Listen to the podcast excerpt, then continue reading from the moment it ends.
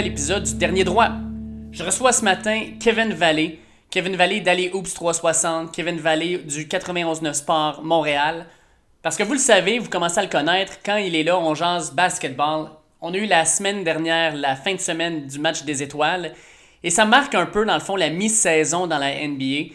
Donc, je voulais m'asseoir avec lui et regarder en l'ensemble de cette première moitié de saison-là, quelles ont été les surprises, quelles ont été les équipes qui ont été plus fortes qu'on pensait, puis peut-être aussi moins fortes. Puis on doit parler aussi des équipes qui vont, selon nous, se démarquer dans la deuxième moitié de saison et qui vont probablement faire du bruit non seulement pour faire les éliminatoires, mais aussi peut-être pour aller gagner le championnat. On ajoute à ça aussi les échanges possibles. On parle un peu, surtout de, même, surtout je dirais, de Kyle Lowry, le joueur des Raptors de Toronto, leur garde, qui est là depuis maintenant plusieurs années. Euh, il a lui-même fait euh, valoir euh, dans les médias qu'il pensait être échangé dans les prochains jours. On essaie de voir quelles seraient les, les destinations possibles pour lui et voir aussi quelles équipes ont besoin peut-être d'une pièce supplémentaire pour pouvoir aspirer aux grands honneurs. En tout cas, plein de stock pour vous. On espère que vous allez aimer ça. Comme d'habitude, je vous invite à cliquer sur le bouton suivre sur la plateforme que vous utilisez pour écouter le podcast, que ce soit Google Podcast, Apple Podcast, Spotify, Overcast, Podcast Addict. On est disponible sur pas mal toutes les plateformes. Cliquez sur ce petit bouton suivre-là, très important pour nous et aussi pour vous, parce que c'est avec ça que vous allez obtenir les derniers épisodes dès qu'ils vont sortir sur votre plateforme. Donc n'hésitez pas à cliquer sur le bouton suivre, c'est vraiment une bonne chose pour tout le monde. Sur ce, je fais écouter mon entrevue avec Kevin Vallée à l'instant. De retour aujourd'hui avec Kevin Vallée du 91.9 Sport de Alley Oops 360 pour jaser basketball parce qu'il faut comprendre qu'on est rendu à la mi-saison. On a eu la fin de semaine des étoiles la semaine dernière et là, clairement, bien, on s'enligne sur la deuxième moitié de la saison, la qualification pour les séries éliminatoires, le Play-In Tournament qui va être maintenant euh, chose réelle parce que la dernière fois, on pensait que c'était peut-être juste un stunt pour la pandémie, mais finalement, Crime, ça a tellement été un succès qu'on l'emmène encore cette année. Euh, puis nécessairement, ben, on a des joueurs qui performent, qui super-performent. Fait qu'on avait plein de discussions à avoir. Kev, comment ça va? Ah, très bien, toi. Merci pour l'invitation, David. Ah, écoute, ça fait plaisir. Euh, toujours le fun de jaser basket avec toi. On a eu une première demi-saison euh, vraiment intéressante dans la NBA. On a eu des équipes qu'on attendait se placer au sommet, puis on a des équipes surprises qui s'y retrouvent aussi. Euh, écoute, moi, je veux commencer avec l'Est. Euh, dans l'Est, là, on, avait parlé des Nets de Brooklyn. Euh, les Nets qui sont allés finalement chercher James Harden, ça a été un peu plus long que prévu.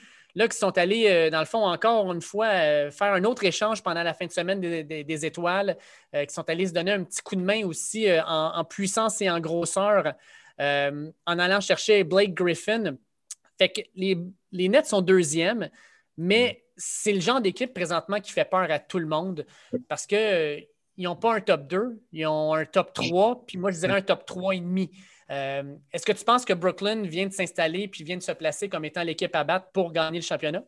Ben, même avant l'acquisition de Blake Griffin, pour moi, les Nets étaient rendus l'équipe à battre euh, dans l'Est. Je veux dire, défensivement, on avait des petits problèmes. Mais peu importe ce que les, Nets vont faire défensivement, euh, s'ils sont capables de marquer 130 points par match, c'est terminé. Je veux dire, il y a tellement de talent dans cette équipe-là.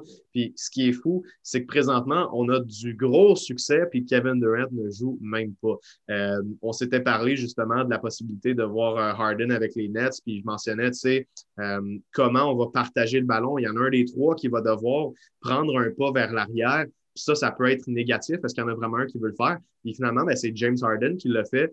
Euh, sa, production de points a baissé de 10 par match, de 35 à 25, et euh, il est devenu le meilleur passeur de la NBA. Il a complètement réinventé son jeu pour devenir ce que je crois être la meilleure version de James Harden qu'on a vu jusqu'à présent dans sa carrière, du moins la plus, euh, la plus apte à gagner un championnat puis mener son équipe. Donc, euh, j'aime beaucoup ce que je vois des Nets de Brooklyn, même si c'est un petit peu les, euh, les super villains de cette saison-là. Ils sont tellement bons. Puis, tu sais, Blake Griffin, honnêtement, je sais même pas comment ils vont le faire jouer. Je ne sais pas. je veux dire, il y a certains joueurs dans cet alignement-là, d'après moi, qui ont plus une utilité que Blake Griffin. Euh, on verra comment ils vont l'utiliser, mais Griffin, c'est plus le même joueur. il n'a pas dunké une seule fois cette saison. Euh, il, rend, même au niveau de la ligne de trois points, il tire à 31% C'est pas énorme. Fait que euh, non, les Nets sont très, très bons. Mais euh, c'est ça. Griffin n'est pas. C'est, pas Griffin qui fait en sorte que ça passe au prochain niveau. Je pense que Griffin est peut-être le cinquième ou sixième meilleur joueur de cette équipe-là. Penses-tu que Harden vient de faire un peu ce que euh, LeBron James avait fait euh, lors de la, de, la, bulle à Orlando? Parce qu'à Orlando, là, avec Anthony Davis, LeBron James avait été devenu à ce moment-là le meilleur passeur de la ligue. c'est lui qui, donnait le plus d'assists. Là, on, se disait qu'il est encore en train de se réinventer. C'est hallucinant.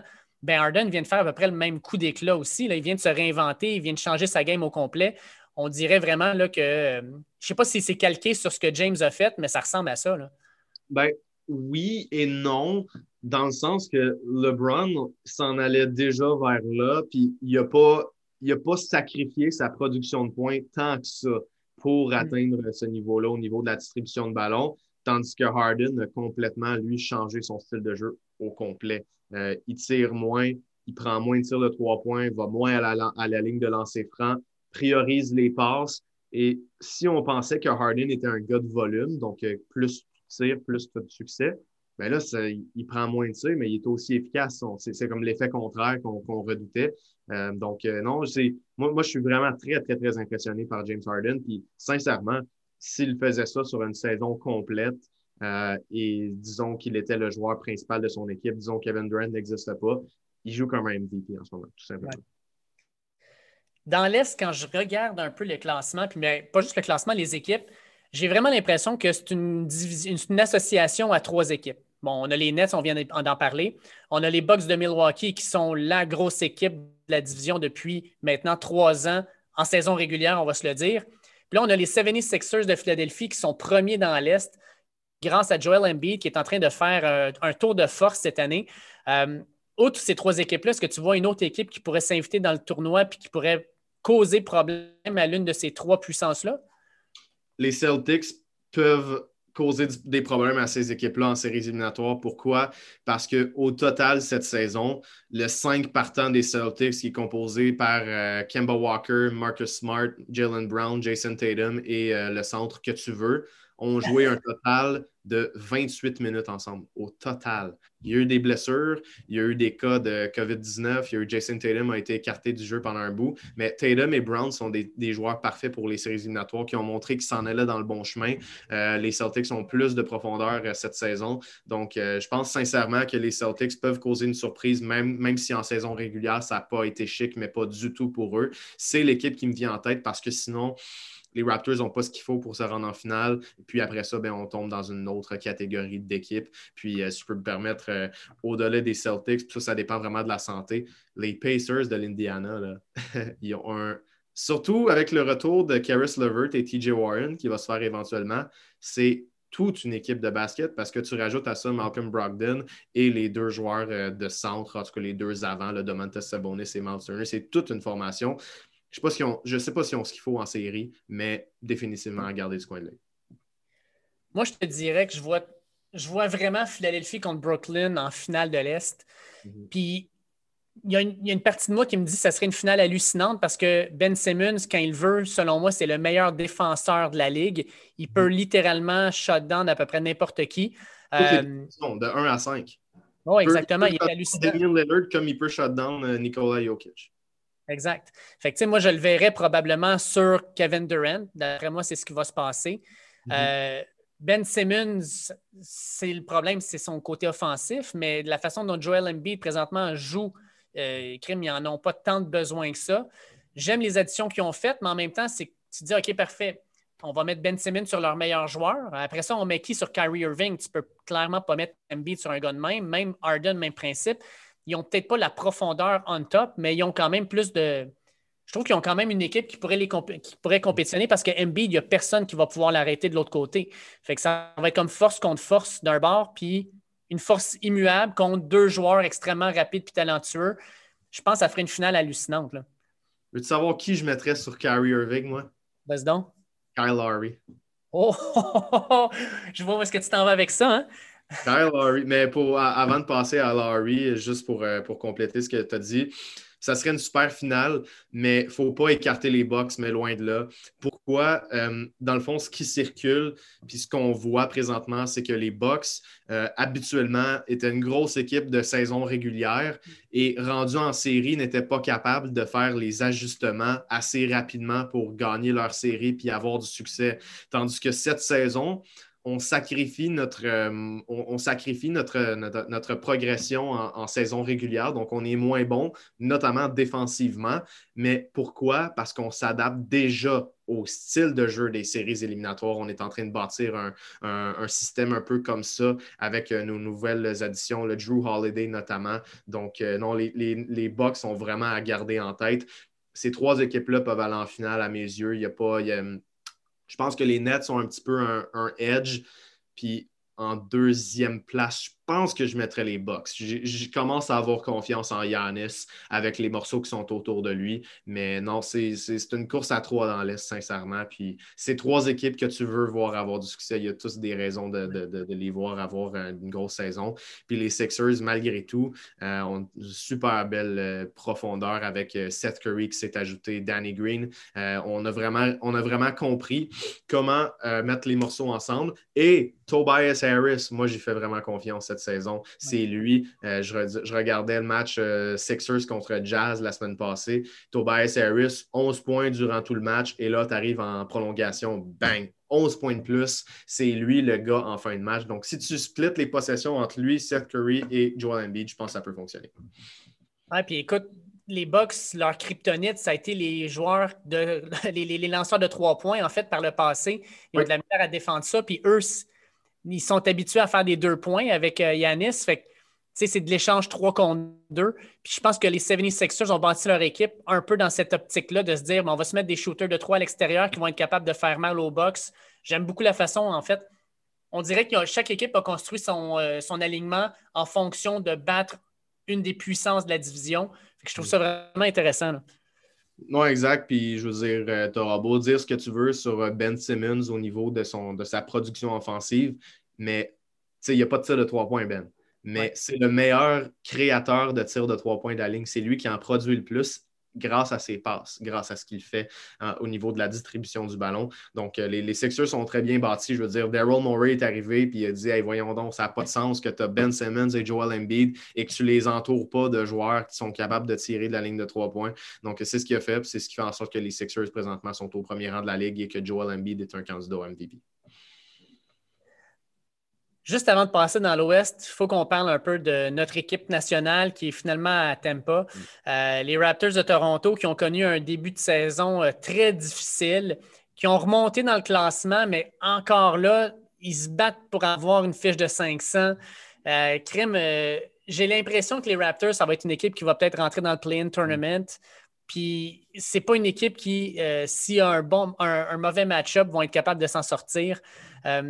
Surtout que là, présentement, on a un joueur euh, de concession, euh, Kevin, euh, Kyle Lowry, en fait, qui va fort probablement être échangé. Lui-même le dit haut et fort. Puis Kyle Lowry, tu enlèves de ce club-là, ça ne fait pas des Raptors une meilleure équipe. peu importe, d'après moi, ils vont aller chercher peut-être des, choix de repêchage, des jeunes espoirs en retour, qui n'aideront pas l'équipe à court terme j'ai le feeling que les Raptors, s'ils vont en série, ça ne sera pas pour rester longtemps. Euh, il y a plusieurs façons de le voir. Euh, si on peut commencer avec Kyle Lowry. Je pense, moi, personnellement, que euh, échanger Kyle Lowry est positif pour les Raptors parce que l'alignement partant avec Fred Van Vliet et Norman Powell a beaucoup, beaucoup de succès. Euh, Norman Powell sur le banc n'est pas le même joueur que quand il est euh, partant. Puis splitter un peu les, minutes de garde entre Lowry et Fred Van Vliet, ça limite Van Vliet. Je veux voir Van Vliet comme étant le gars, le point guard numéro un des Raptors. Donc je pense que, euh, considérant que Lowry a 35 ans, puis il ne fait plus vraiment partie de la même catégorie d'âge que Van Vliet, Siakam, OG et Chris Boucher qui, sont qui ont essentiellement le même âge et qui vont faire partie de la, partie de la prochaine fenêtre d'opportunité.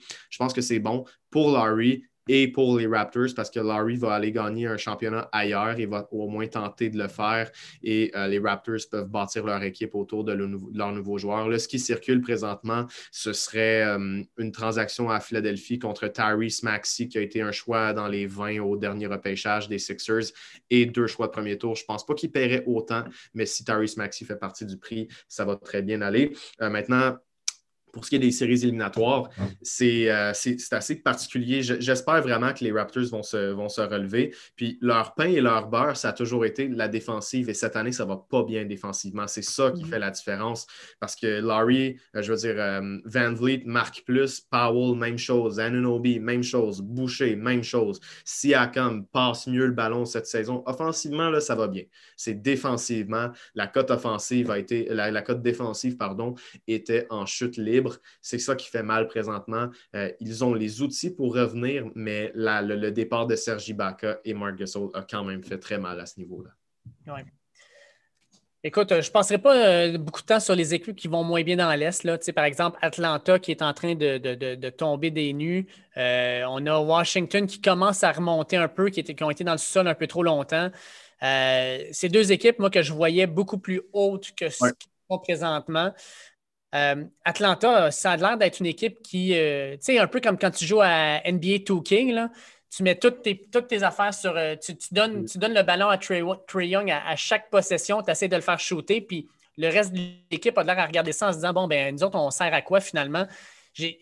de la misère à voir comment cette équipe-là, dans le fond, est capable, va être capable de bien fonctionner. Je pense que Region Rondo, ça devrait être une pièce d'échange. Je ne pense pas qu'il fit bien dans ce scheme-là. Euh, on pensait qu'il allait coacher Trey Young, mais Trey Young fait à sa tête. Euh, je ne sais pas, c'est une grosse, grosse déception de mon côté. Euh, moi, moi je pense que l'allusion que je vais faire, c'est comme, comme une équipe, ça arrive souvent. Tu signes tous les. Tu, signes plein de joueurs. Tu as signé Danilo Gallinari, Clint Capella était une addition, Bogdanovich, même chose. tu as signé Rajon Rondo. Tu pitches tous ces joueurs-là ensemble. Là, tu regardes ça sur papier, tu te dis ben, voyons donc, c'est une méchante bonne équipe, ça. Là, Tu avais déjà une bonne base et là, tu ajoutes quatre agents libres vraiment très forts. Euh, le, sixième choix au total, au Onyeka au Congo, qui lui est blessé malheureusement. Tu te dis, voyons donc, il voit une bon. Mais au, final, c'est une game de chimie. Tu ne peux pas juste tout pitcher ces joueurs-là ensemble. C'est ça qui se passe du côté d'Atlanta.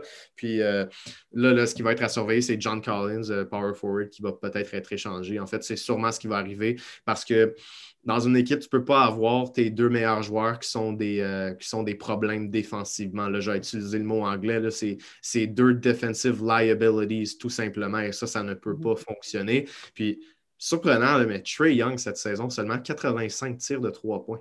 Lonzo Ball en a plus avec 99. C'est vraiment en chute libre. Il se sur ses tirs euh, de, mid-range, ses deux points, ses lay-ups, ses lancers francs. C'est assez particulier ce qui se passe du côté des Hawks. Euh, moi, l'équipe dans l'Est qui m'intéresse vraiment, c'est les Knicks de New York parce que là, Tom Thibodeau est arrivé. C'est un gars tellement, euh, tellement bon défensivement comme coach.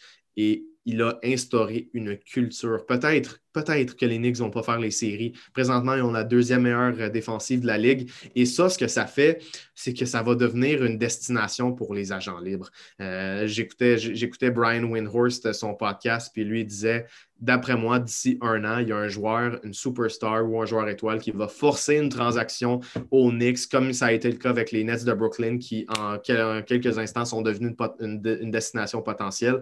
Pour la première fois depuis des années, les Knicks sont relevant ils sont, euh, ils, ont vraiment une certaine, sont concrets, ça va bien sur le terrain, ça va bien chez les coachs, ça va bien euh, chez les exécutifs. On est compétent pour la première fois depuis tellement longtemps. ça pourrait amener une bonne équipe avec les Knicks euh, d'ici un petit bout. Tu sais, les Lakers ont connu des années, après le, départ de Kobe puis de Shaq, les Lakers ont connu plusieurs années de vache maigre avant que finalement Krim LeBron revienne puis donne un championnat. Puis la NBA est tellement plus fun quand ces grosses puissances sont bonnes. Puis les Knicks, ça fait tellement longtemps qu'on en rit. Euh, tu sais, je me rappelle les années avec Patrick Ewing, avec Oakley et compagnie, où c'était des crimes. Tu allais là, là, tu te faisais brasser à la cage, mais c'était des matchs le fun à regarder.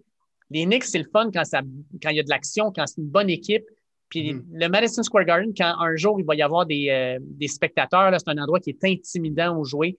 Moi, j'aimerais vraiment ça voir les Knicks pouvoir redevenir une équipe, comme tu dis, relevant, une équipe qui, contre qui tu n'as pas le goût de jouer. C'est une équipe qui va, qui va, qui va être euh, difficile à battre, qui va se battre pour non seulement une place en série, mais peut-être aussi pour gagner des rondes en série. Puis comme tu dis, éventuellement, ben, c'est tellement un gros marché, c'est tellement une équipe traditionnelle qu'il va y avoir une star, comme tu dis, qui va, qui va s'y diriger. Puis je l'espère changer la, la, dynamique de ce, marché-là. Oui, puis ce qui est drôle avec les Knicks, c'est qu'on répète toujours Ah, franchise historique, franchise glorieuse. Mais en vrai, là, je refais l'histoire des Knicks de New York. Ish, not a lot to show for. C'est, je veux dire, à part, à, part, être à New York et euh, jouer au Madison Square Garden, euh, les Knicks de New York ont besoin de, commencer une nouvelle ère présentement. Je pense que ça s'en vient.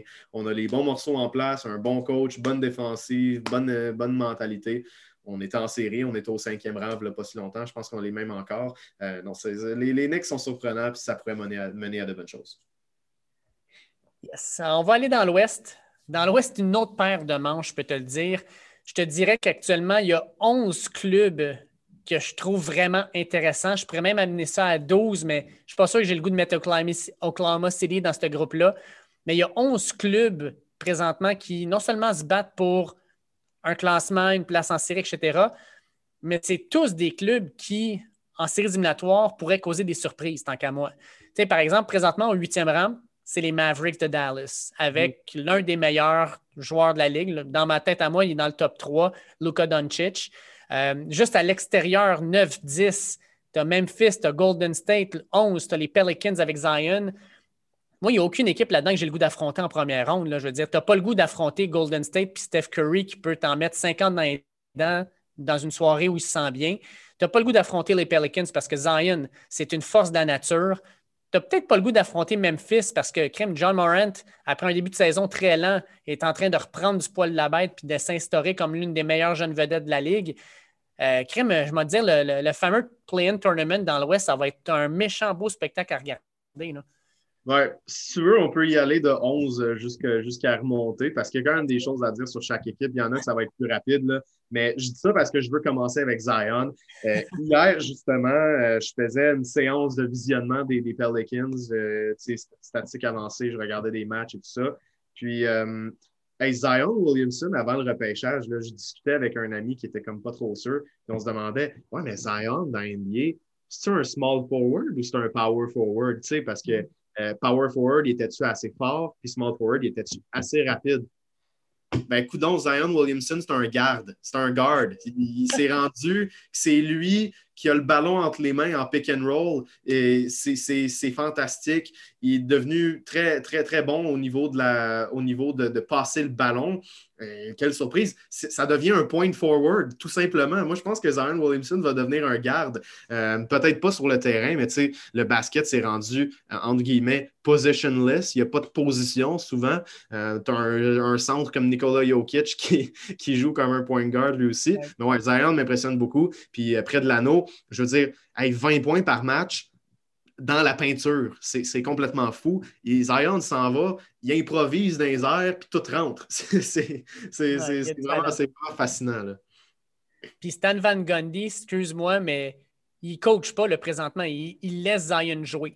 ouais. Euh, il, a trouvé, comment le faire jouer aussi. au début de la saison, ça ne marchait pas tant que ça, mais là, justement, en lui donnant le ballon dans le pick and roll, ça, ça, ça marche plus pour lui. Mais, les Pelicans devraient être meilleurs que ce que l'affiche montre. Il y a quelque chose qui ne fonctionne pas là-bas. Je n'ai pas la réponse, mais il, y a quelque chose qui cloche. Ben écoute, c'est tu as Zion, Lonzo qui joue, qui joue correct, là, sans plus. Je pense pas qu'on peut dire qu'il joue extrêmement bien, mais qu'il se débrouille. Mais j'ai l'impression que ce club-là manque un petit peu de profondeur. Euh, il n'y a personne qui peut arrêter Zion, mais en même temps, Zion ne peut pas tout faire tout seul non plus. Là. Mhm. Puis Brandon Ingram et Zion Williamson ensemble, ça clash un peu. Ce n'est pas, nécessairement des joueurs complémentaires. Donc, euh, je pense que ça commence à circuler. Peut-être que Brandon Ingram va être échangé éventuellement. Puis s'il l'échange, ben, là, ils vont être capables d'aller chercher quelque chose d'intéressant. Il y a quand même une belle valeur sur le marché. Ah oui, c'est un joueur étoile l'année passée. Oui. On monte au numéro 10. On en a parlé, les Warriors. Euh, Warriors, dans le fond, qui euh, montrent comment c'est le fun, la NBA, quand Steph Curry est là. Euh, moi, Steph Curry, clairement, là, il me manquait. Euh, c'est un joueur qui est le fun à regarder. C'est un joueur qui a un charisme, une énergie tellement le fun sur le terrain. Puis mon Dieu, qui est, dominant, il fait ce qu'il a à faire. Regarde, il a gagné le three-point contest encore dans la, fin de semaine des étoiles. C'est un gars qui fait tout sur le terrain encore. Puis j'aime beaucoup la façon dont euh, on utilise, dans le fond, les pièces qu'on a sous la main. Le seul problème que j'ai, ben, c'est encore Draymond Green. Euh, Draymond Green, je pense que sa production diminue, puis le caractère qu'il avait quand il était des champions est encore le même, c'est-à-dire que c'est un problème quand il décide qu'il pète les plombs. Euh, je ne sais pas, Draymond Green, s'il peut rester encore longtemps avec, les, avec, avec Golden State. Je ne sais pas trop si euh, son apport est encore positif ou devient négatif. Ben écoute, on regarde les stats, puis là, tout le monde va y aller. Ah, Draymond Green average un triple single. Donc, euh, c'est quoi? 6 points par match, 8, 8 passes et quelques rebonds. Euh, je, te, dis le, nombre de passes de Draymond Green, il y en a quelques-unes, je vais te nommer ces derniers matchs. 12, 19, 11, 12, 16, 11, 11, 10, 15, 15. Il y en a quelques-uns là-dedans qui ne sont pas aussi hauts, mais il est tellement utile au niveau du, playmaking, fabrication de jeu. Euh, il a encore son utilité. Puis euh, j'aime voir Draymond Green avec James Wiseman qui lui apprend, qui lui apprend comment jouer dans la NBA, la défense. Donc, il a son utilité encore euh, s'il est capable de faciliter les choses pour, pour Steph Curry. Mais effectivement, offensivement, c'est plus du tout le même joueur. mais là, il ben, faut, faut, juste que tu ajustes tes attentes. Il faut juste que tu réalises, bon, ben, tu sais, Draymond Green, c'est plus le même joueur. Il ne faut plus que tu t'attendes à ce qu'il te marque euh, autant de points chaque match, mais il y a encore, il y a encore une certaine utilité avec, euh, avec cette équipe-là. Est-ce que tu penses qu'Andrew Wiggins peut. Parce que là, présentement, là, 17 points par match, c'est quand même pas mauvais. Est-ce que tu penses qu'il est capable d'en donner plus? Ou à 17 points par match, on est pas mal rendu au point où c'est le maximum, c'est son, son plafond, là, tu sais? Ben, c'est parce qu'Andrew Wiggins, euh, on a été habitué à plus, euh, on a été habitué à plus offensivement, mais on a été aussi habitué à moins défensivement. Je veux dire, dans, le sens qu'il euh, était capable de te marquer 20 points par match, mais défensivement, c'était catastrophique cette saison, il, n'est pas pire. Il est pas pire défensivement. Il va mieux. Donc, moi, j'aime mieux un Andrew, Higgins qui te marque 17 points par match, puis qui n'est pas, euh, pas un, pion défensivement, qui se tasse, puis qui n'est pas capable d'arrêter rien. Mm. Euh, moi, c'est mon point de vue sur, euh, sur Andrew Higgins. Je pense que c'est la meilleure version de lui qu'on a vu dans la NBA jusqu'à présent. OK. Memphis, Memphis qui, tranquillement, pas vite, se replace aussi. Moi, je pense que Memphis va jusqu'où John Moran va les amener. Euh, mm. c'est une équipe, sans dire que c'est une équipe d'un joueur, c'est une équipe d'un joueur. Euh, il est hallucinant, John Morant. Euh, on, on, dit, on parle de Zion sans arrêt, mais tant qu'à moi, John, c'est, un A, un B. C'est un joueur qui a changé la concession de Memphis qu'on pensait qu'il allait devenir une concession de bas de classement quand ils ont perdu, dans le fond, Conley. Puis finalement, crime, pas mauvais. Là. Non, non, définitivement. Puis c'est vrai que c'est une. Un peu une, équipe d'un joueur cette saison, surtout parce que Jaron Jackson Jr. est blessé. Puis c'est un candidat au joueur défensif de l'année, Jaron Jackson Jr., euh, quand, quand, il va être en santé puis plus vieux. Il est tellement jeune. Ça, ça va faire mal aux Grizzlies. Je pense qu'il faut faire attention avec eux. Euh, je ne les mettrai pas dans la même catégorie que les Warriors en vue des séries éliminatoires. Je les descendrai plus au niveau des Pelicans. Je ne pense pas qu'ils vont faire les séries. J'ai même. Peut-être qu'ils vont être dans le play-in. Euh, ça ne me surprendrait pas, mais euh, je ne m'attends pas à plus de cette formation-là. Il y a un Canadien qui, euh, qui a vraiment du succès là-bas, Brandon Clark, qui était un de mes favoris au repêchage de 2019. Même chose avec Dylan Brooks, qui est un autre joueur canadien. Il y a des belles pièces à Memphis. Puis Jonas Valanciunas, hier, 29 points, 20 rebonds, si je me souviens bien. on l'a vu souvent avec les Raptors, là, mais on on le revoit maintenant, comme quand il était avec les, avec les Raptors, tant qu'à moi, on l'a vu à son meilleur, puis on est en train de le voir peut-être même un petit peu mieux. Là. Ouais, c'est ça. Puis, tu sais, on regarde en ce moment Aaron Baines comme centre numéro un de l'équipe, puis on cherche à travers la ligue, bon, qui, qui serait bon pour les Raptors? Euh, oui, Jonas Valanciunas, c'est lui qui me vient en tête. On monte là maintenant à ceux qui sont dans les séries. Euh, les Mavericks de Dallas, euh, qui je l'avais dit en début de saison, euh, je n'avais pas du tout aimé ce qu'il avait fait. Euh, je ne pensais pas que c'était une équipe qui était améliorée. Tout le monde voyait Doncic comme étant un joueur MVP. Je le vois aussi comme un joueur MVP. Le problème, c'est qu'il a besoin d'avoir un petit, un petit coup de boost de, quelqu'un. Là, euh, Porzingis est de retour, tant mieux. Mais Seth Curry, il n'y a personne qui l'a remplacé. Puis ça fait mal à cette équipe-là. Euh, Luka Doncic, c'est pas compliqué. C'est lui qui doit tout faire. On, lui donne le ballon, puis on fait comme impressionne-nous. Euh, montre-nous ce que tu es capable de faire. Montre-nous le meilleur de toi-même à tous les matchs. Il a une pression énorme sur les épaules, puis il lui faudrait un joueur d'importance, d'expérience avec lui. Je ne sais pas pourquoi, là, mais moi, Kyle Lowry, c'est là que je le verrais. Je verrais ça dans cette équipe-là, tu sais. Ouais, mais Larry, le problème, c'est qu'il ne veut probablement pas aller habiter à Dallas. C'est lui qui a le gros bout du bâton au niveau de la, transaction. Je pense vraiment que s'il quitte, ça, il va dire Bon, mais changez-moi aux Sixers, sinon je reste ici. Mais oui, effectivement, le fit est là. Mais ouais, les, Mavericks ont besoin d'un autre joueur. J'ai rien contre Kristaps Swarzingis, mais il est tout le temps blessé. Il est soft défensivement. Euh, moi, je n'ai jamais vraiment cru à ce duo-là. J'ai hâte qu'on passe au prochain appel parce que dans le cas de Porzingis, on peut déjà parler de son prime dans le passé, je pense. Puis c'est fou parce qu'il est très jeune. Euh, donc, ça, c'est un problème.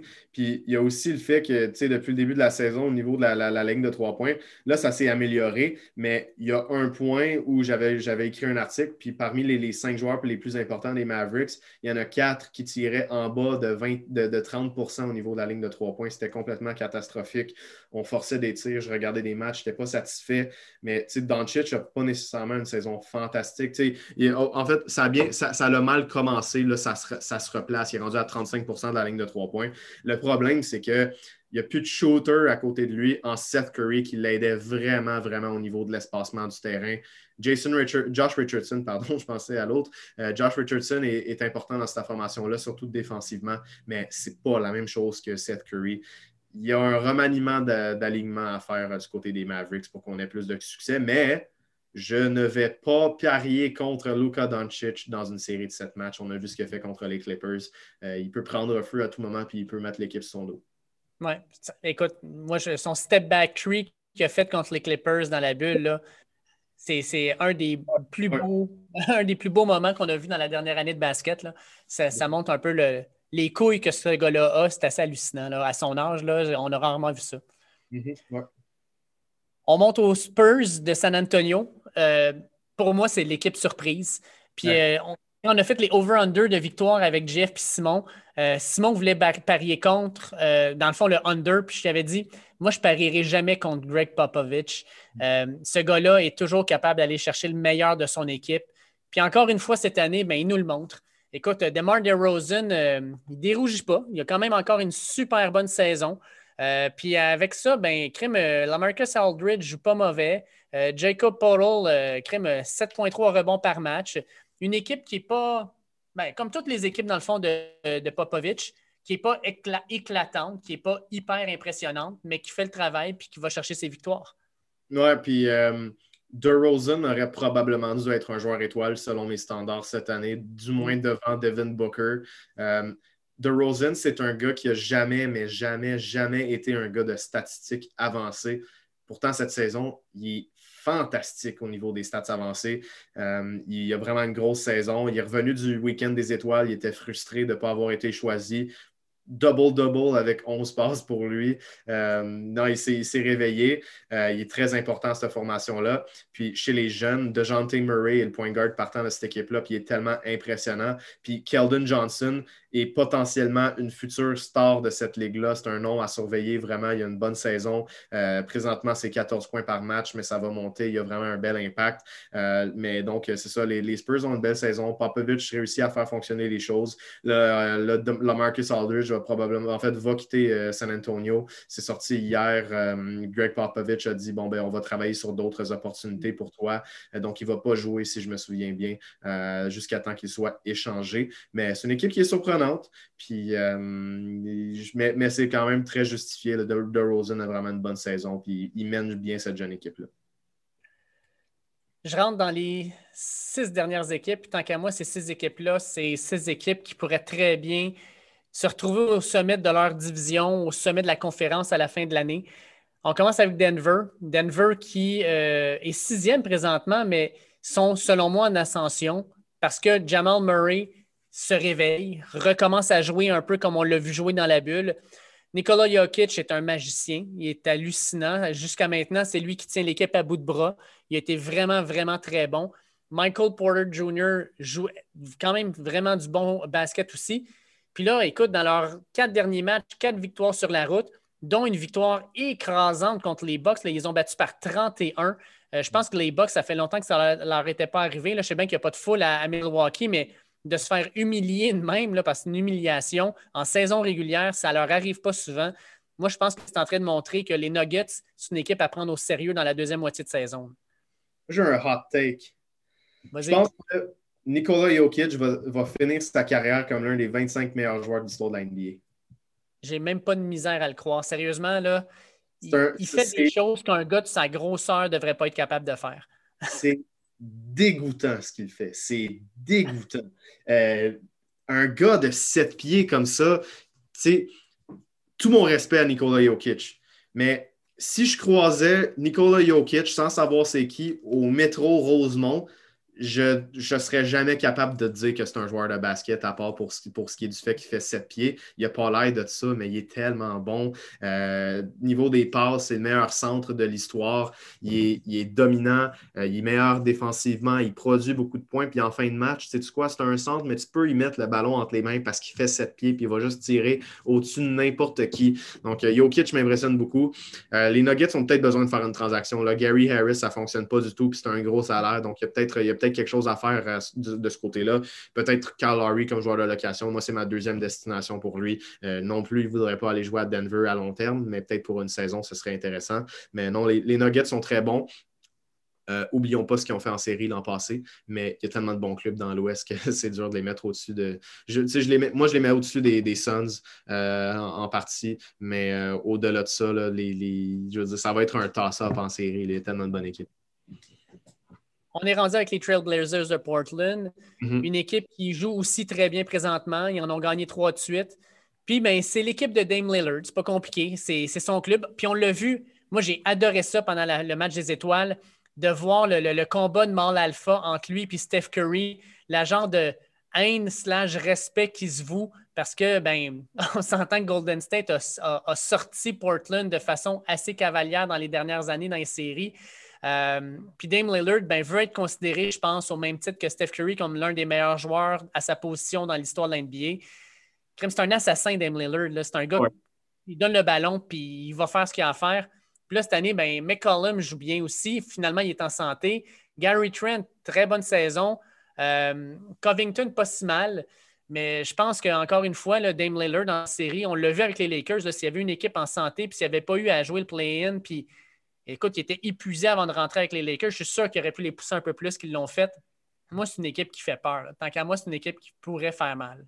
C'est incompréhensible que cette équipe-là ait une fiche de 21 victoires et 14 défaites. CJ McCollum a joué 13 matchs cette saison. Yusuf Nurkic, c'est 12. Euh, je veux dire, c'est pas normal. C'est l'équipe de Dame tout simplement. Il n'y a pas beaucoup d'aide. Il n'y a, pas beaucoup de profondeur. Zach Collins n'est pas en santé, lui non plus.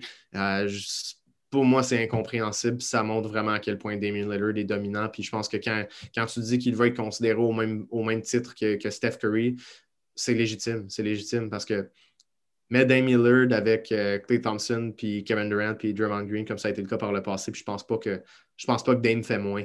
Au contraire, je veux dire, euh, euh, Dame n'a jamais été mis dans les, dans les circonstances que Steph a été mis. Ça va faire mal à son héritage, mais il est tellement bon. Puis, euh, je suis content d'avoir avoir du succès, mais en séries éliminatoires, encore une fois, on l'a vu. Portland, c'est tout, le temps, tout le temps défensivement que ça accroche. Ça n'a pas changé cette année, ça ne changera pas dans les séries. Hmm. Les Clippers, si les deux équipes qu'on vient de voir sont sur une lancée positive, les Clippers, c'est un peu le contraire. Trois défaites de suite. Puis les Clippers, là, moi, je suis désolé, mais je ne crois toujours pas à cette équipe-là. Ils mm. ont changé pas grand-chose, finalement. ils sont allés chercher euh, Ibaka. En même temps, là, tu regardes les vedettes, Paul George. Le meilleur Paul George que j'ai vu, c'est quand il était à Indiana. C'est là qu'on a vu, je pense, la meilleure version de ce joueur-là. Et depuis, il s'est autoproclamé Play FP. Euh, puis ça a été une honte de faire ça parce qu'il se fait niaiser à abondamment par moi en particulier, mais dans tous les médias aussi. Euh, Kawhi Leonard, je pense que je pense pas qu'il pensait aller à Los Angeles avec les Clippers, se bâtir cette équipe-là, puis vivre autant de problématiques. Je pense qu'il aurait dû rester avec les Raptors. Il aurait gagné un autre titre l'an dernier. mais bon, ça, c'est moi. Mais je sais pas, j'ai J'aime pas du tout les Clippers. Ils sont présentement quatrième. Mais tant qu'à moi, si je suis une équipe qui les affronte pendant les, en séries éliminatoires, c'est pas une équipe qui me fait aussi peur, par exemple, que Portland ou même jusqu'à un certain point, là, il y a des équipes en dessous de, dont on vient de parler qui me feraient plus peur comme Denver que les Clippers.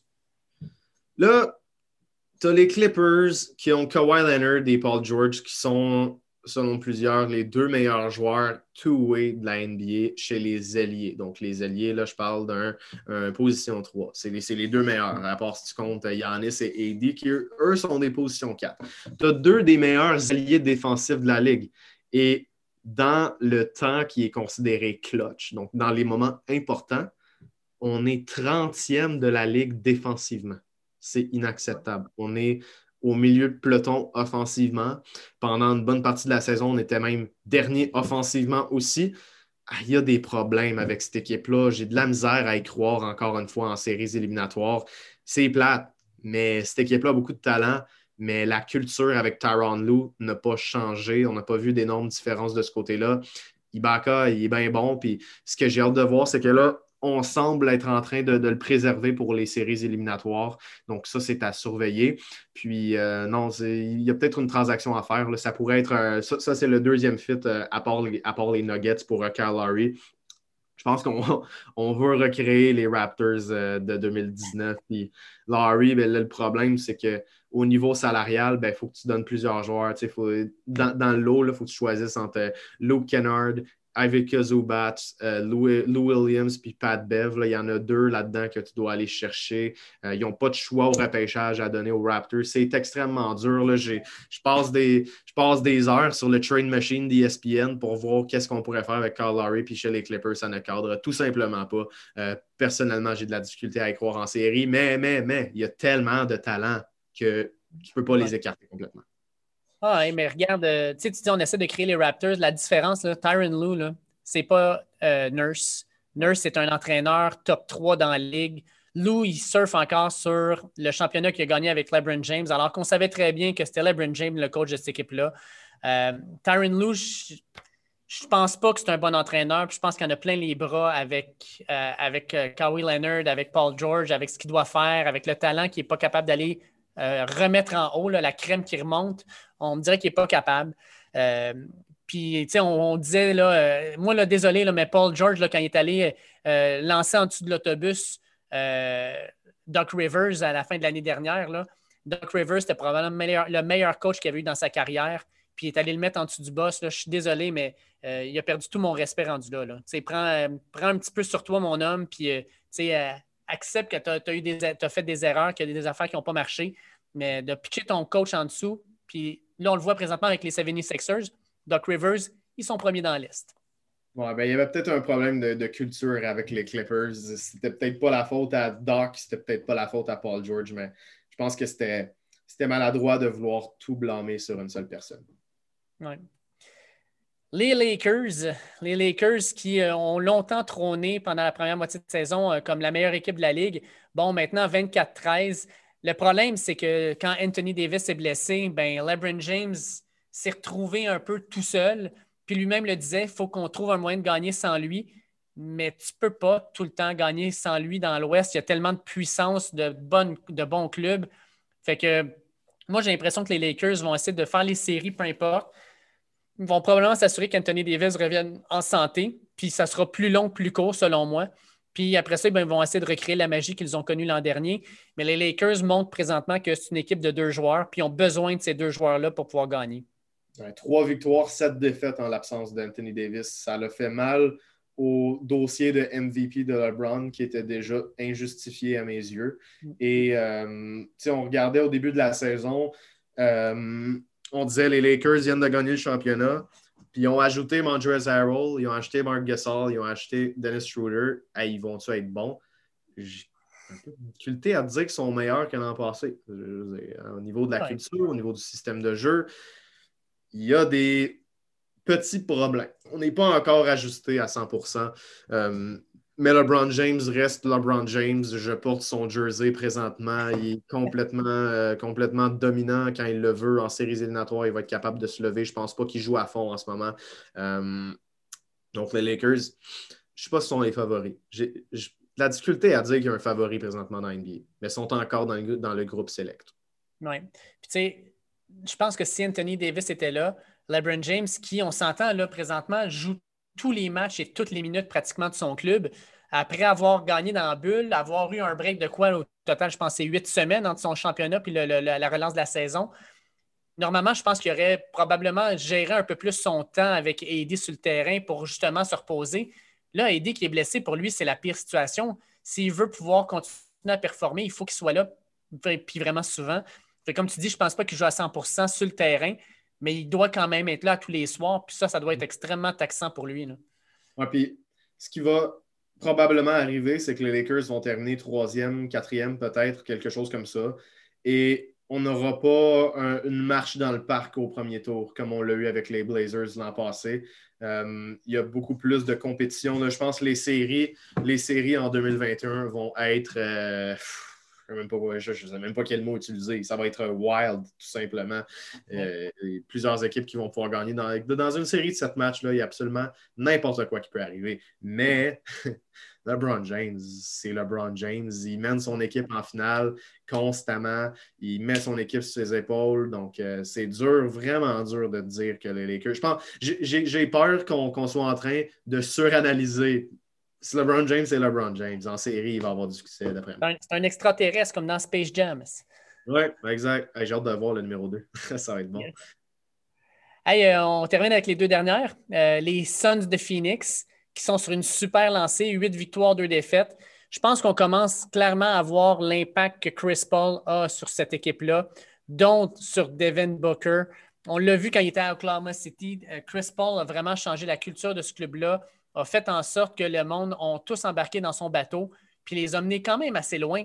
Puis là, on voit cette équipe-là, le DeAndre Ayton, euh, on n'en parle pas beaucoup, mais tant qu'à moi, c'est un sacré bon joueur, puis ça va être un problème en séries éliminatoires pour beaucoup d'équipes. Euh, Chris Paul, pas mauvais. Michael Bridges joue super bien. Puis Devin Booker, ben là, là, il commence à ouvrir la machine. Il est rendu à 25 points par match.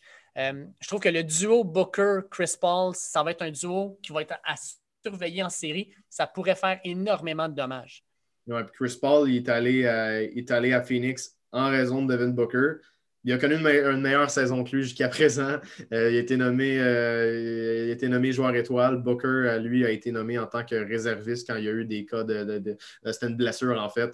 Euh, mais jusqu'à un certain point, cette saison, Devin Booker n'a pas une super saison, sincèrement. Au niveau statistique avancé, c'était très, très difficile. Mais c'est la profondeur de cette équipe-là. Tu as, cinq, non, en fait, même, excuse, six joueurs qui ont 10 points par match. Sept joueurs, voyons. Dario Saric aussi. Tu as Jake Crowder, qui était une partie très importante de l'équipe du Heat qui est allé en finale l'an passé. Et tu as euh, Cameron Johnson, qui est un jeune extrêmement intéressant. Donc là, tu as, sept joueurs qui ont 10 points par match. Tu as Booker qui en a 25. Chris Paul qui a 8 passes par match. Euh, ça, commence à faire du stock. Puis c'est collectivement, les, les Suns, ça va très bien. Mais le plafond de cette équipe-là est pas mal atteint. Je ne pense pas que ça va aller plus loin. Je ne sais pas. Euh, ils peuvent faire du bruit en série, mais selon moi, sans plus. Oui. Ben, tu sais, leur 8-0 dans la bulle l'an dernier avait placé un peu les bases de la saison qu'ils ont connue. Mais comme tu dis, c'est une équipe à date, là, à part pour Chris Paul, qui n'ont pratiquement pas d'expérience en série. Euh, les Ayton, Booker et compagnie n'ont jamais vécu ça, la, pression de, de, la série éliminatoire, du 4-2-7 et compagnie. J'ai vraiment hâte de voir comment ils vont réagir à ça parce que certains joueurs montent leur niveau d'un cran, puis il y en a d'autres qui s'écrasent sous la pression. J'ai hâte de voir ce qu'ils vont être capables de faire.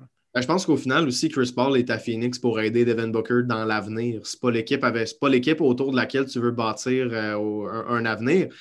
Tu veux montrer à Booker c'est quoi les séries, tu montrer à Hayton c'est quoi les séries pour que quand Chris Paul va prendre sa retraite ou il va quitter cette équipe-là, ben, il va avoir infusé un peu d'expérience des séries à ses joueurs. On termine avec l'équipe, selon moi, la plus surprenante dans la ligue, les Jazz de Utah. Euh, écoute, il y a un an, jour pour jour, Rudy Gobert était déclaré positif à la COVID. Mon Dieu, qu'il y a de l'eau qui a coulé sous les ponts. Euh, c'est rendu l'équipe de l'heure. On a une équipe, il y en a plusieurs là, qui disaient là, Gobert et euh, Donovan Mitchell, ça ne sera jamais capable de coexister ensemble. Il y avait une chicane qui avait éclaté justement à cause du COVID. En série, ils se sont fait sortir par, ils se sont sortir par Denver. Il y en a qui parlaient d'échange. Finalement, tout le monde reste là. Puis là, ben, crème, meilleur club de la Ligue, 27-9. Donovan Mitchell est hallucinant. Puis je pense que pour Mitchell, la bougie d'allumage va avoir été l'humiliation publique que chaque lui a fait subir injustement, tant qu'à moi, là, lors d'une entrevue en disant que selon lui, il ne serait jamais une star dans cette ligue-là puis euh, il voulait ses commentaires. Je pense que Mitchell, ça lui a allumé un feu qui ne s'est jamais éteint. Puis euh, vraiment, là, cette équipe-là, le Gobert, euh, il, joue du football, voyons, du football, du basket inspiré. Il est comme d'habitude aussi dominant défensivement. Puis Bogdanovic super bien. Mike Conley aussi. C'est une équipe présentement qui me surprend. C'est vraiment, là, il me manque de mots. Il y a tellement de choses à dire sur le jazz. je veux dire, Premièrement, on peut parler, euh, on peut parler des séries de l'an passé parce que je pense qu'il y a deux choses qu'il ne faut pas oublier. C'est que si le tir rentre à la fin du match numéro 7, là, on ne parle pas des Nuggets comme étant l'équipe surprise de ces séries-là. On parle du Jazz. Il était tellement prêt de le faire. Il y avait eu une super bonne série. Et le deuxième aspect, c'est que Bogdan Bogdanovic était blessé. Il ne mm. jouait pas, puis un joueur tellement important pour cette formation-là. Euh, les, séries dans, la bulle, ça avait été difficile. Il y a Mike Conley aussi qui avait dû partir euh, euh, pour aller assister à l'accouchement de son enfant, donc il avait raté quelques matchs et je veux dire, ce n'est pas nécessairement idéal. Donc ça, c'est pour les séries. Cette année, sur papier, et au niveau du high test, c'est la meilleure équipe de la NBA, tout simplement. Euh, c'est pas pour rien qu'on avait trois joueurs étoiles. Euh, à mes yeux, Mike Conley était plus un joueur étoile que Donovan Mitchell. Euh, il est tellement important pour cette équipe-là. Puis c'est l'équipe qu'on attendait l'année d'avant. Moi, l'année d'avant, j'avais le Jazz deuxième dans mes prédictions. c'est cette année que ça, que ça arrive, qu'on émerge. Quelle bonne équipe de la ligne de trois points, la meilleure équipe de la ligue à mes yeux, et euh, du jeu collectif, tout simplement. J'ai regardé des matchs du, jazz, puis c'est très, très, très impressionnant. Euh, Rudy Gobert est le joueur défensif de l'année à mes yeux. C'est une bataille avec, euh, avec Ben Simmons. Puis, Rudy Gobert, c'est que c'est pas juste les tirs bloqués pour lui, c'est la pression qu'il applique sur les joueurs adverses. C'est que si un joueur arrive près de l'anneau puis il y a Rudy Gobert devant lui, la tour Eiffel, il n'a pas tendance à aller tirer et ça ne tente pas, et ça ne tente pas de se faire bloquer. Donc, il y a de l'intimidation aussi qui rentre en compte. Gobert, c'est l'aspect principal de, cette équipe-là. Et euh, je pense que il y a certains analystes là, qui vont faire l'argument que Rudy Gobert devrait être considéré dans le top 5 pour le, titre de MVP. Je ne suis pas en désaccord du tout. Euh, le jazz est tellement impressionnant. Maintenant, la grosse question, c'est dans un contexte de série 4 de 7, qui va défendre LeBron James et Anthony Davis? Qui va défendre Kawhi Leonard et Paul George? C'est là, là sont les grosses questions. C'est là que c'est là qu'on a de la, difficulté, mais sont tellement bons collectivement, donc offensivement, sont capables d'en faire beaucoup. Donc, euh, non, moi, je crois en cette équipe-là, sincèrement. On va faire, euh, on va faire deux, trois petites choses. Euh, trophée de mi-saison. Pour toi, MVP mhm. mi-saison, c'est qui? Ah, c'est dur. C'est, dur. C'est Joel Embiid ou Nikola Jokic. Jusqu'à très récemment. J'opte pour, Embiid, moi je te le dis tout de suite.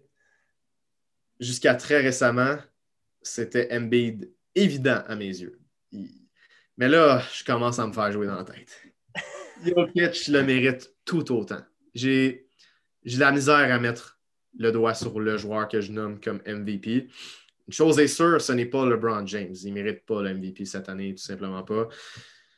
Le problème, c'est que MB de la défense et Jokic a la distribution des ballons. Maintenant, c'est à considérer qu'est-ce que tu qu'est-ce que tu penses qui est le plus important. je ne sais pas, je ne sais pas, je ne sais vraiment pas. En raison de la fiche des Sixers, l'amélioration concernant l'année passée. Je pense que Embiid le mérite pour la mi-saison, mais que Jokic, d'ici la fin, va euh, avoir un CV encore plus impressionnant. Moi, Embiid, écoute, autant je l'ai niaisé par le passé parce que c'est un gars qui n'avait pas l'air à prendre sa job avec sérieux. Autant cette année, c'est un gars qui a de l'air à avoir une drive, un focus qu'on n'a jamais vu encore avant. Puis Embiid est un gars tellement intimidant quand il commence à être en feu, là, n'y a aucune équipe qui peut rien faire. Il n'y a aucun joueur qui peut rien faire. On a vu le duel entre, les, euh, entre le Jazz et entre les 76ers. Écoute, Embiid va directement à Gobert, pas intimidé pour deux scènes. Oui, Rudy Gobert dans ce match-là. Oui. Fait que, tu sais, tant qu'à moi, je regarde ça puis je me dis, crime Embiid, là, en série, s'il est en santé, si cette équipe-là est en santé, ils vont être extrêmement dangereux parce que ce gars-là, c'est un. Euh, on parle des, licornes, là, on parlait de Porzingis et compagnie. Ben, Embiid, tant qu'à moi, c'est la licorne ultime.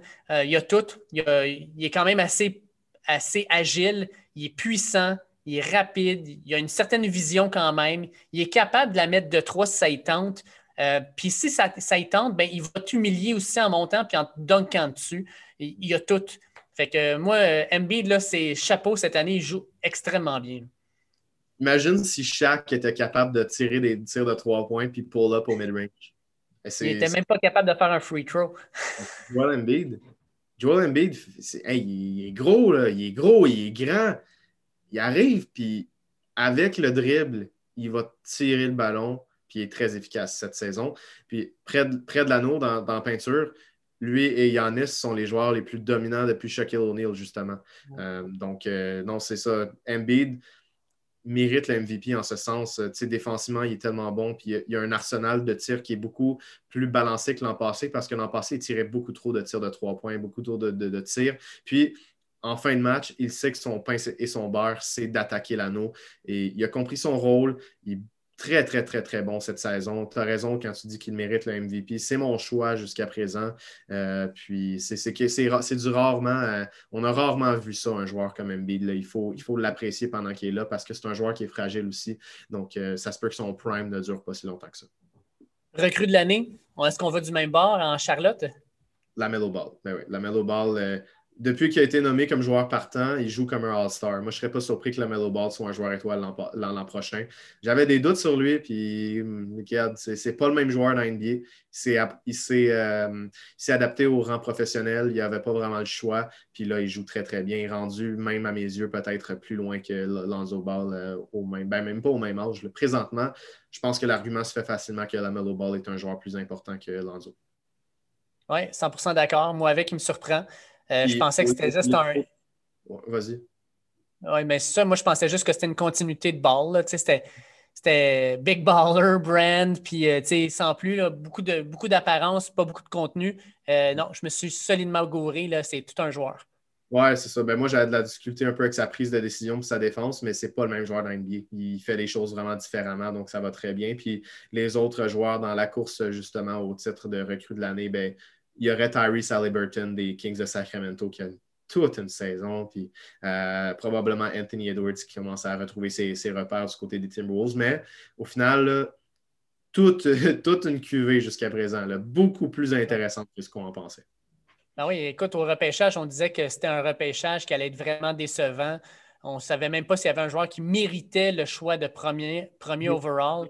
Euh, finalement, on, je trouve qu'il y a plus de profondeur dans ce repêchage-là qu'on l'a connu dans le repêchage précédent. à part Zion et Ja, qui était vraiment une, dans une classe à part, je pense que c'est un, repêchage qui est déjà plus profond que celui de l'an dernier.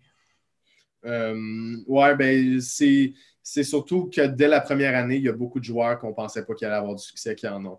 Euh, Tyrese Maxey, Emmanuel Quickly des Knicks, qui euh, sont deux gars, mais en fait, euh, Quickly principalement, du côté des Knicks, a été excellent. Il y, a beaucoup de profondeur dans ce, repêchage-là, plus qu'on pensait. Et puis, ça va être intéressant. C'est tôt pour tirer des conclusions. Là, puis 2021, ça va être un repêchage là, légendaire. légendaire. 4-5 superstars là-dedans. Cunningham va être hallucinant, mais ça, on va avoir la, chance d'en reparler. Oui, exact. Coach de l'année? Quinn Snyder du Jazz même pas de conversation, mais Tom Thibodeau puis euh, Steve Nash mériteraient probablement euh, certaines considérations avec Doc Rivers des Sixers. Je sais pas, jusqu'à un certain point, moi, j'aurais presque le, goût de mettre encore Popovich dans, dans la sauce. Je sais pas. Il impressionne, il est hallucinant. Là. Tu peux le mettre dans la sauce, mais Quinn Snyder, il fait des, trucs complètement, complètement inattendus. C'est même pas une discussion. Pour le premier rang, c'est pas une discussion. Oui.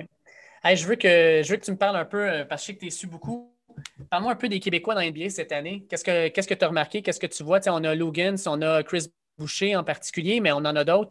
Euh, qu'est-ce que tu remarques jusqu'à maintenant au niveau des Québécois? On peut y aller joueur par joueur. Euh, Lugans d'or, euh, défensivement, mérite probablement une nomination équipe étoile défensive à la fin de l'année, les All Defensive Team.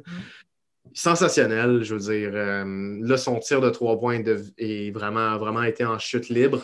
Mais son impact puis son utilité, ben, c'est défensif. Euh, je, pense aussi, euh, je pense aussi que Lugens, quand Shea Gilgis Alexander ne jouait pas, était, avait beaucoup, beaucoup plus d'impact. Donc, ça, c'est à considérer. Euh, Chris Boucher a doublé sa production de points cette saison.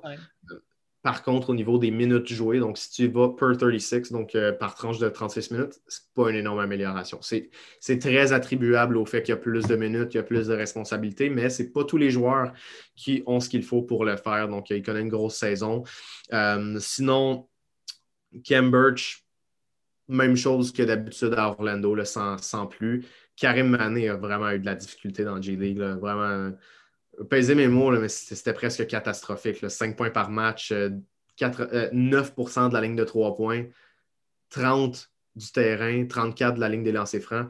on va. La marche, était trop haute de passer de cégep à, G-League? Ben, c'est clair. C'est rien contre Karim. C'est vraiment rien contre Karim. Mais écoute, je pense, je pense même pas que le Magic peut lui tenir rigueur de ce qu'il a fait dans, dans G-League parce que, je veux dire, il arrive, il arrive du Québec, il arrive de la RSEQ. Donc, euh, c'est, il y a eu de la difficulté, mais c'est, loin d'être fini. Puis on le savait que c'était un projet à long terme. Maintenant, il va, falloir voir s'il va prendre ses prochaines opportunités parce que tu auras beau dire ce que tu veux, les joueurs d'NBA n'ont pas 10 vies. Tu as, une coupe d'opportunités, puis après ça, c'est terminé. Donc, ça, c'est, l'autre joueur qui tient l'attention. Puis, il va en avoir un cinquième dans l'année dans, dans l'NBA l'année prochaine, à mes yeux. Peut-être même, tu sais quoi? Peut-être même 5, 6, 7. Il va peut-être avoir 7 joueurs québécois dans l'NBA l'année prochaine. Celui qui fait jaser, c'est Bénédicte Mathurin, qui, euh, on en a parlé, je pense. Puis je t'avais dit. Ouais, je t'avais dit, euh, il n'est pas encore ses listes, ça s'en vient. Ben, c'est là, là. Il, est presque consensus première ronde. Euh, je pense qu'il va continuer de monter puis qu'il va éventuellement être repêché dans la loterie. Et ça, c'est des scouts américains qui regardent euh, Bénédicte et qui sont vraiment impressionnés. Donc, euh, ce n'est pas, euh, pas, du bias québécois, vraiment. Il impressionne pour vrai, puis c'est un, vraiment un legit très bon espoir. Écoute, d'ailleurs, on va en parler d'NCAA dans les prochaines, prochains jours, prochaines semaines, parce que je te réinvite la semaine prochaine. On va avoir le March Madness qui commence, la, la folie de mars. Euh, ça va être complètement fou parce que cette année, on a Gonzague qui va tenter euh, de faire l'histoire, devenir la deuxième équipe invaincue dans une saison. La dernière fois, c'est Indiana avec euh, un certain Bobby Knight en 76, si je me rappelle bien. depuis ce temps-là, il y a quatre autres équipes qui sont rentrées dans le tournoi invaincu et qui se sont rendues dans le Final Four, mais qui n'ont jamais gagné. Et là, on a Gonzaga qui, hier, en passant, sont sortis de justesse contre BYU. Ils ont gagné par 10. Là, Regardez ça. Mais ils perdaient par 12 à la demi. Et puis là, Gonzague rentre avec 26-0. Euh, beaucoup, beaucoup d'attentes. Trois joueurs en passant qui sont probablement euh, des choix de première ronde au prochain repêchage. Euh, eux autres, la, marge va être haute. On a Baylor qui est vraiment fort. On a Cunningham avec Oklahoma State qui pourrait faire des surprises. Il y a vraiment beaucoup d'équipes surprenantes. Et L'autre chose dont on va éventuellement parler aussi, c'est les Blue Bloods, Kentucky, mhm. Duke, qui vont se battre pour une place dans le March Madness, pas, pour avoir un, top one, juste pour rentrer. Puis UNC va être probablement un 7 seed, un 6 seed. Euh, les, grosses, les grosses universités, les gros Blue Bloods ont de la misère cette année. J'ai hâte de voir, ça va être un tournoi bien ouvert, j'ai l'impression. Oui, définitivement. Puis moi, je surveille toujours les espoirs. Écoute, euh, tu as, mentionné euh, Jalen Suggs à Gonzaga. C'est tout un joueur. Cunningham. Euh, sûr qu'il y en a moins cette année là, parce qu'il y, en a, il y, des très bons dans la G League, mais euh, au final, il, y a tellement de, talent dans NCAA. J'ai hâte de voir, en tout cas, on va le savoir d'ici le prochain podcast, mais Quincy Guerrier, québécois avec Syracuse, qui a des gros moments devant lui, à voir qu'est-ce qu'il va réussir à faire avec ça. Puis en Oregon, c'est pas connu de tous, mais Chris Duarte, qui a été nommé joueur de l'année dans le Pac-12, c'est un Montréalais. Donc, euh, c'est à suivre aussi. Il suit dans les, euh, dans les pas de Chris Boucher.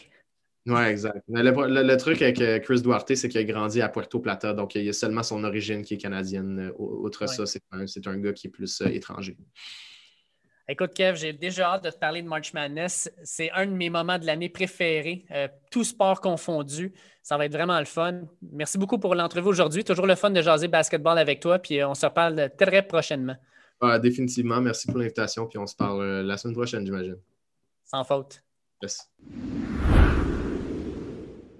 Un gros merci à Kevin Vallée. Toujours un plaisir de discuter basketball avec lui. Et comme je vous l'ai dit dans le podcast, on va sûrement le revoir sur euh, un nouvel épisode dès la semaine prochaine parce que le March Madness dans la NCAA, l'un des tournois les plus intéressants de l'année, le plus fou d'ailleurs, c'est de là le nom, euh, va commencer. Donc on va pouvoir en jaser un peu. On a plusieurs gros événements qui s'en viennent. On a plusieurs grosses fins de semaine de basket. Et aussi, on a quelques Québécois qu'on va pouvoir suivre. Fait que ça sera à ne pas manquer de votre côté. Comme d'habitude, je vous invite à cliquer sur le bouton Suivre, comme je l'ai dit au début du podcast, dans la plateforme où vous écoutez, que ce soit Google Podcast, Apple Podcast, Spotify, Deezer, Overcast. On est disponible partout, donc cliquez sur Suivre, c'est super intéressant de pouvoir avoir les, les épisodes dès qu'ils apparaissent. Ensuite, sur les médias sociaux, at Dernier Droit, tout ça collé.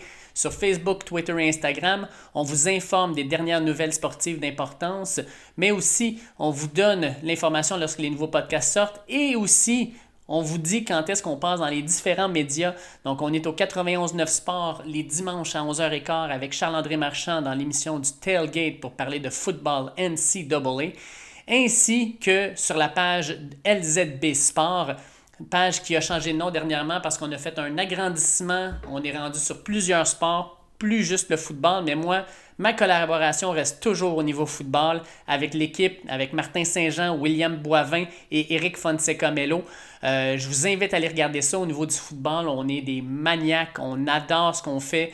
On vous donne toute l'information sur les dernières nouvelles de l'heure. On donne nos opinions. On fait le podcast aussi. Donc, ce podcast-là, c'est vraiment intéressant. Si vous êtes des fans de football, allez télécharger ça. On en fait un par semaine. Et puis, bien sûr, éventuellement, on va avoir nos prédictions pour le prochain repêchage, nos fameux mock drafts qui commencent à sortir. Beaucoup de contenu là aussi. Je vous souhaite de passer une excellente fin de semaine et on se reparle la semaine prochaine. Attention vous autres. Ciao!